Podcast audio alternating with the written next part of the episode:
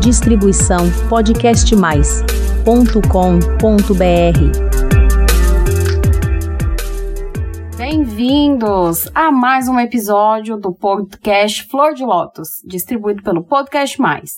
Eu sou a psicóloga Priscila Zanetti e hoje a gente vai aqui desenvolver um assunto muito interessante nesse 81 primeiro episódio. Gente, eu tava fazendo as contas que logo, logo, ai, tô chegando aí no centésimo episódio. E sim, já tô ansiosa e pensando, quem diria, né? Chegando aí a 100 episódios, toda semana aqui, ventando, chovendo, com na alegria, na tristeza, na saúde e na doença, tô aqui com vocês e quero agradecer já a audiência. Vamos lá, vamos conversar nesse episódio maravilhoso que eu vou falar sobre relações de dominação. Vocês viram que eu coloquei a fotinha ali que eu escolhi, né? Uma foto bem sugestiva, uma coisa assim meio 50 tons de cinza. E eu escolhi de propósito mesmo essa vibe aí de BDSM para falar sobre relacionamentos tóxicos e abusivos. Fica comigo até o fim desse episódio que você vai entender o que que tem a ver esse fetiche sexual com relacionamentos abusivos. Mas calma, você não precisa aí ficar preocupado, preocupada, né? Que eu não vou demonizar essa prática, não é esse meu intuito, mas eu vou fazer um paralelo. É uma reflexão que eu fiz outro dia. É, com base mesmo na minha história e na história aí de inúmeras pessoas com as quais eu convivo no sentido clínico, né? São meus clientes, foram meus clientes orientados, mentorados, pessoas com as quais eu pude, né, ter o contato através de palestras ou até se você me manda a sua história pelo podcast aqui. Como que funciona aí o BDSM? Se você não sabe o que é BDSM, eu vou explicar. O que, que é essa sigla? BDSM, bondage, que é aquela coisa de amarrar, tá? O D é de dominação. O S é de sadismo ou sado. E o M, masoquismo, que é a questão de que um bate, outro apanha. O, o sádico, né, o sadismo é a pessoa que infringe sofrimento, tem o prazer ali em bater e tal. E o M é do masoquismo, a pessoa que gosta de sentir a dor, de ser ali humilhado, subjugado. E o D de dominação tem a ver com as dominatrix, que são aquelas mulheres que realmente, igual essa da foto aí que eu coloquei, né? Que são poderosonas e tal, e domina a situação e subjuga o outro. E quero que você me acompanhe aqui nesse raciocínio. Numa relação sexual com essa prática de BDSM, existe um acordo entre as partes. Muito embora na nossa cabeça a gente acha que é o dominador ali ou o sádico quem manda na situação. Mas na verdade, quem manda na situação é o submisso. Você sabia disso? Porque é ele que comanda o jogo. Mas como assim, Priscila? Sim, é o seguinte: o dominador, ele só fará o que o submisso permitir. Nada, absolutamente nada é feito fora do contrato e nenhum limite pode ser ultrapassado.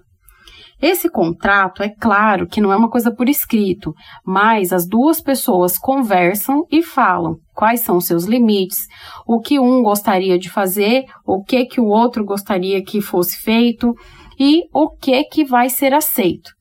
E eles têm uma palavra de segurança. E qual que é essa palavra de segurança? A partir do momento, por exemplo, ai, é, o submisso, ele gosta de apanhar, sei lá. Vamos supor que gosta de tomar uns tapas ali com chicote.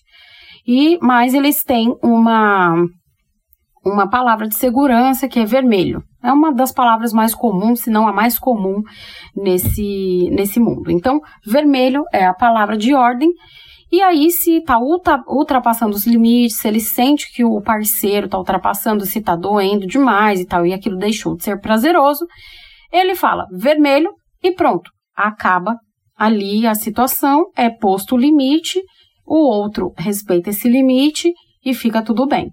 Entendeu como funciona? Então, por isso, né, que quem domina é o submisso. Quem domina é realmente o outro, porque é o limite que o outro coloca. Mas o que, que tem a ver com você e com o tema de relacionamentos tóxicos abusivos? Né? Esse podcast aqui não é para falar sobre essa prática sexual, um tanto controversa para a maioria das pessoas. Vamos pensar, se você que foi uma vítima de relacionamento tóxico, abusivo, seja num relacionamento amoroso, seja que foi no trabalho que você foi ou é humilhado constantemente, seja em relações familiares de mãe, pai, primo, irmãos, se foi uma relação de amizade, são várias, vários campos aí das relações sociais que podemos estar inseridos em relação tóxica abusiva. Uma sociedade, uma sociedade que você teve ali, né, um negócio, um parceiro de negócio e você está sendo ou foi abusado, você foi vítima. Você estava dentro dessa relação e como se fosse um dominador e um submisso. Então vamos pensar que essa pessoa foi o dominador e você foi o submisso. A diferença é que o acordo de vocês foi um acordo tácito. Você sabe o que, que essa palavra significa, tácito? É quando é um acordo que não foi formalmente expresso, não foi explícito. E é muito louco como a maioria das relações que a gente faz na vida, nós simplesmente fazemos aquela loucura, como a gente faz na internet, né? Li os termos e aceito. Li os termos e aceito. Só vai clicando. Aceito os termos, aceito, os termos e condições, aceito os termos e condições, sem nem ler os termos e condições. E o acordo tácito nada mais é do que isso. Simplesmente você encontra uma pessoa a qual você desenvolve algum tipo de relacionamento seja aí amoroso, familiar, seja amizade, negócios, e você na sua cabeça e vice-versa, coloca assim, não, mas é óbvio que o fulano sabe que tem que fazer tal coisa. E aí vocês acreditam que esse seja um acordo tácito. Vamos lá para uma coisa que é muito comum e que é um acordo tácito. As pessoas começam a namorar e aí entende-se que vai ser um relacionamento monogâmico. A partir daquele momento, eu só fico com você, você só fica comigo. Isso é um acordo tácito. Só que ninguém nunca conversou sobre se esse outro realmente tem esse tipo de pensamento sobre fidelidade, se ele acha que isso é algo importante, se ele espera isso, se ele vive a maneira, a vida dele desse jeito. Porque acreditem, gente, a maioria das pessoas nunca falaram sobre isso, simplesmente falam, não, mas é natural, ninguém pensa algo diferente. E eu vou dizer para vocês, viu, que olha, você vai ver coisa, você vai ver coisa. Eu mesma já vi coisa, muita coisa. Tanto em livros, quanto na vida pessoal, quanto em amigos, quanto observando a humanidade, né? Então a gente precisa sim é, deixar muito claro quais são os termos desse seu acordo, desse relacionamento que você está entrando. Então, eu quero te trazer agora uma reflexão com muito amor. Por favor, não fica com raiva de mim, lembrando e levando em conta toda a minha história e não só a minha história, mas também o meu profissionalismo. Eu quero que o que eu vou falar daqui para frente você pegue com muito amor no coração. Combinado? Então, assim, é, eu quero que você pense qual foi a sua responsabilidade com tudo o que te aconteceu. Exatamente assim. Ai, aquele chefe que era o inferno, com o seu ex-marido ou ex-mulher abusivo, abusiva, com o seu pai ou sua mãe também que ultrapassam seus limites, com aquele amigo folgado que já pediu um milhão de vezes o seu cartão de crédito e nunca te paga, e você continua emprestando, e você tá cada vez mais atolado de dívida, e o cara tá luxando, né, devendo e luxando, sabe? Então, qual que é a sua responsabilidade nisso aí? Como diz Freud, né, qual é a tua responsabilidade dentro do caos que você diz viver? Eu gosto muito dessa frase, muito embora eu não seja psicanalista, né, da área da psicanálise, mas claro, todas as teorias me são muito caras. E essa frase é incrível porque ela chama a responsabilidade para a gente da nossa própria vida. É claro que você não pode controlar as maldades das pessoas, você não pode controlar os, o caráter, você não pode controlar que a pessoa te manipule, que a pessoa foi falsa. Você deu o voto de confiança e ela quebrou essa confiança. A vergonha não é sua. Então o problema não foi seu, o problema foi dele. Mas você pode e deve controlar os termos e os limites que você aceita. Porque assim, a primeira vez que você é enganado e que o limite é ultrapassado, realmente você não teve como prever, não teve. Você foi pego desprevenido.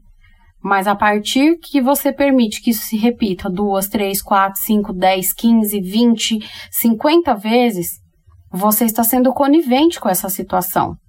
E aí a responsabilidade é sua sim.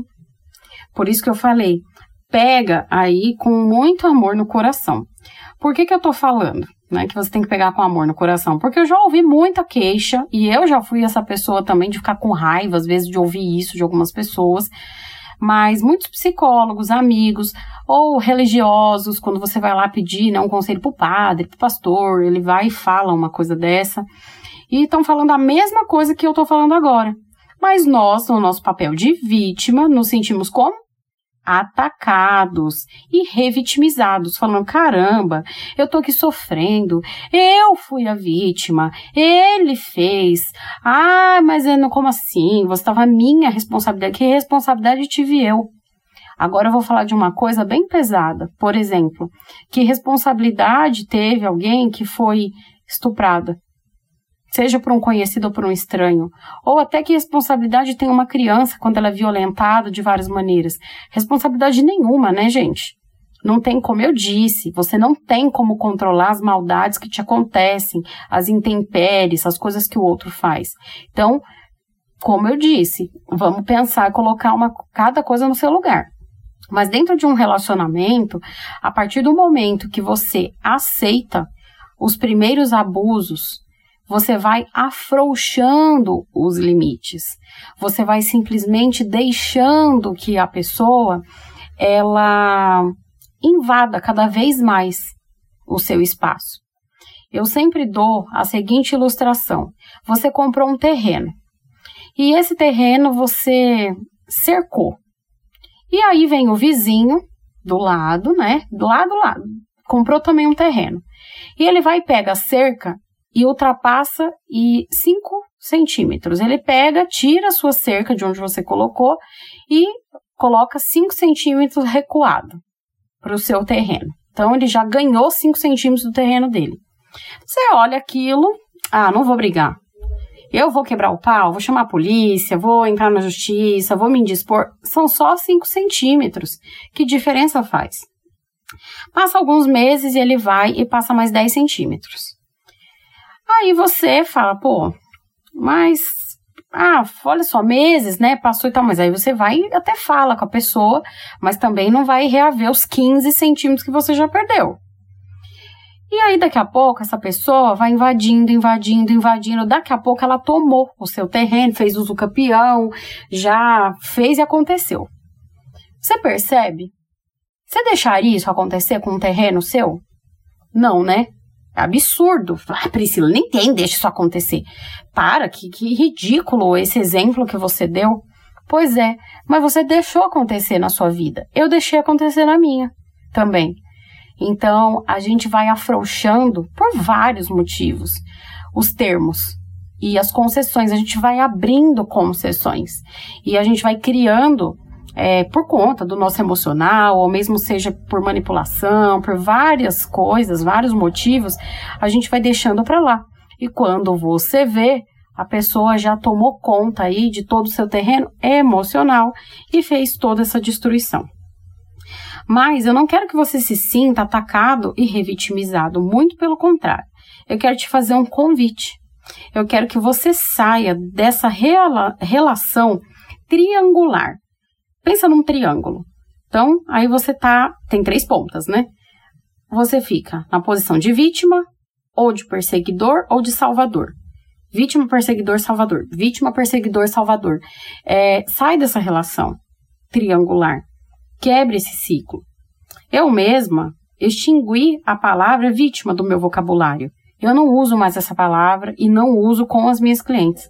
Agora eu uso a palavra sobrevivente. É claro que de vez em quando eu dou uma derrapada. Hoje mesmo eu usei a palavra vítima aqui para ficar mais claro e didático. No entanto, eu uso a palavra sobrevivente. Por quê? Eu tiro das mãos do meu algoz e também das circunstâncias da vida o poder de me ferir, de me machucar. Porque quando você fala, fui vítima, fulano é meu algoz, eu fui vítima, vítima, vítima, o que, uma vítima ela pode fazer? Nada. E um sobrevivente? Pode fazer tudo, porque superou, ultrapassou, né? Então, é por isso, ah, Priscila, que besteira, é só uma palavra. Uma palavra faz muita diferença. E compreender, né, o peso que ela tem também faz muita diferença. E como diz Carlos Drummond de Andrade, em um dos seus poemas, peguei um trechinho aqui. Agora eu sou sobrevivente, e sobrevivente assusta mais do que fantasma. Certo dia, uma cliente minha me contou uma coisa que eu fiquei muito emocionada. Ela fugia sempre de. Ela tem medida protetiva, ela mora numa cidade pequena e ela sempre estava se encontrando, infelizmente, né, o caminho que ela precisa passar, o ponto de ônibus que ela precisa é, estar para ir para o trabalho, fica exatamente na rua que o ex-marido trabalha e tal. E ela pegou e falou: Fulano me viu. E na hora que ele me viu, ele ficou branco. Ele ficou sem reação. Eu falei, e você? Ela falou, parecia que ele tinha visto um fantasma. E eu perguntei, e você, como se sentiu? Ela, eu não senti absolutamente nada. E a partir desse momento, eu percebi que eu estou livre. E aí eu falei essa frase do Drummond, né? Eu falei, porque agora você é uma sobrevivente. E sobrevivente assusta mais do que fantasma. Então é muito maravilhoso quando você de fato internaliza esse conceito que eu trouxe para você de em vez de vítima ser um sobrevivente.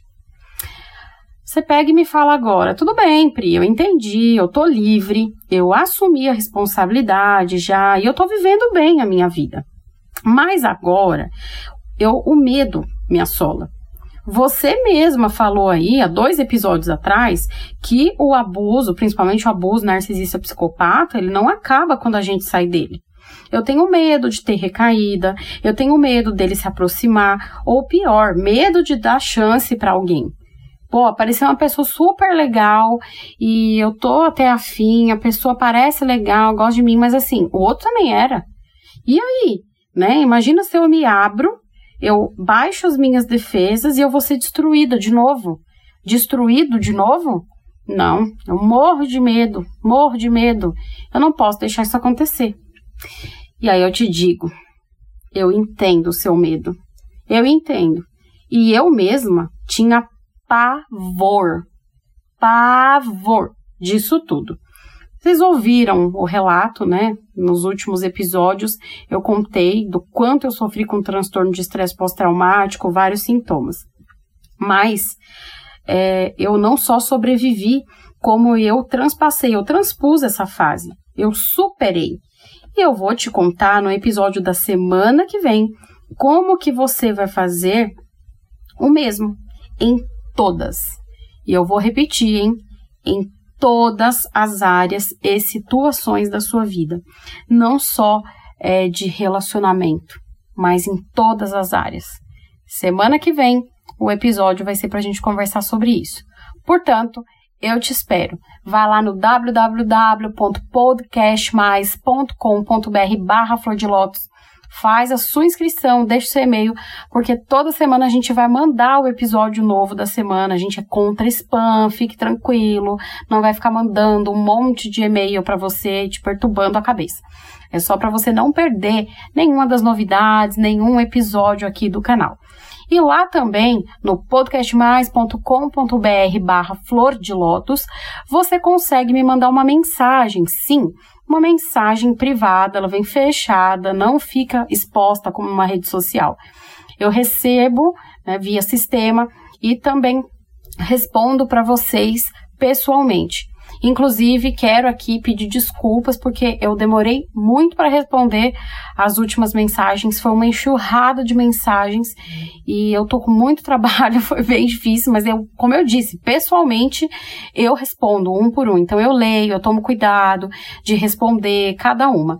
E eu tenho aqui o podcast, eu tenho o Instagram, eu tenho o TikTok, eu tenho o YouTube, os atendimentos, eu sou palestrante, eu tenho blog, eu sou escritora, eu faço muitas coisas, então realmente a demanda é bastante grande, mas por favor, mande as mensagens. Eu amo receber os relatos de vocês e também quero sugestões sobre temas que você gostaria, né? Então, tem muitos temas aqui que eu já fiz que foram inclusive sugestões de vocês. Por hoje, eu vou ficando por aqui e te espero na semana que vem no próximo episódio. Um beijo e até lá! Distribuição podcastmais.com.br